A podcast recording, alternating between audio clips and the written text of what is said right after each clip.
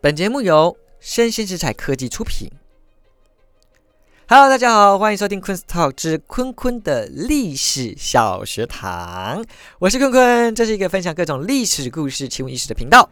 今天的历史小学堂要跟大家分享的是古人到底怎么姓？好，没错，就是古代的姓氏制度啊。那说到今天的名字，姓氏，你可能认为都一样啊。就是填写你身份证上面那个名字嘛，就是填啊，我叫王阿花、陈小猫，哎，就填这个名字嘛，没有什么差别。但在古代，这可都不一样。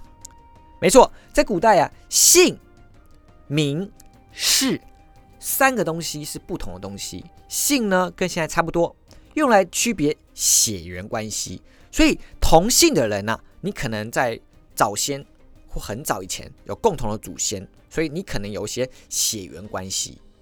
那名呢，跟现在也差不多。例如张阿喵、王阿花、阿喵跟阿花就是你的名字啊，就是你的名字。再来氏呢就不一样了，氏差别非常大。氏呢是用来区别身份地位的。那这个氏哈，通常啊，如会以你的国家，你是国君的话，以国家啊，你是诸侯，以你的封地，你有封地的话，或是你有官职，你有爵位来做谥号。而在古代啊，男子。从事不从姓，女子刚好相反哦。女子从姓不从事，你有没有听懂这是什么意思？你会发现哦，女子是不可以叫谥号的，谥号用来区别是身份地位。所以从那边看出来说，女子的身份地位一直在古代是比男子还低的。你们没办法区别你们的身份，你们就是叫什么姓而已。OK，举例说明啊，楚国的国姓。为芈啊，芈月的芈，但是楚威王却叫做熊商。诶，他不是姓芈吗？为什么不不叫芈商，叫熊商啊？当然，你可以叫他芈熊商，也是有人听得懂的。OK，他会叫熊商，熊是他的氏，所以男子从氏啊，所以他叫熊商。但是如果是楚国的公主哦，如果她是个大公主，可会叫伯芈。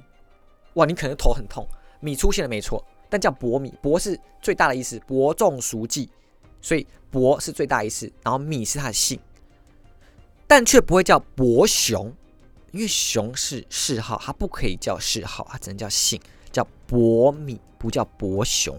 好，再举例哦，齐国的国姓姓姜，但是齐桓公以国为谥号，所以叫齐桓公，不会叫姜桓公。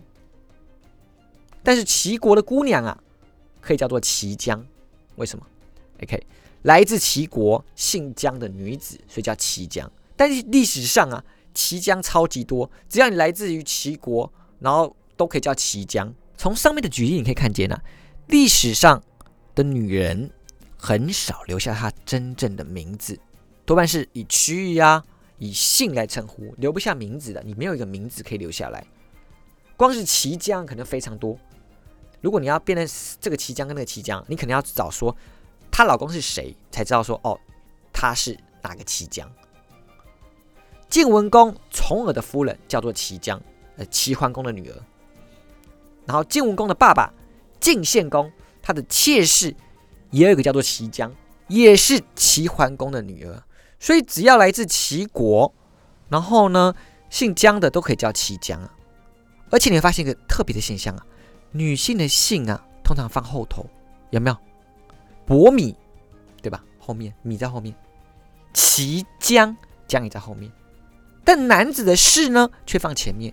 熊商熊是他的谥号，齐桓公齐是他的谥号，所以呀，让大家可以一眼辨别他的国家、官职或是封地，就是表示身份地位的感觉一样。所以姓氏的使用呢，就是按照这八个字。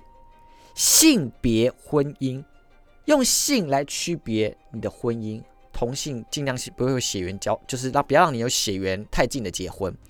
氏名贵贱，用谥号来明白你的身份贵贱。OK，所以大家可以思考看看哦，如果你在古代，你该怎么被称呼呢？所以我可能是什么？幽坤什么？优这个字是什么？古代的演艺人员呢？我像是一个主持人，所以我叫优，但是我名字叫坤，优坤。或是如果以我封地，假设我封地桃园，好吧，我是陶坤，OK，大家可以想想看，如果你在古代呢，你会叫什么呢？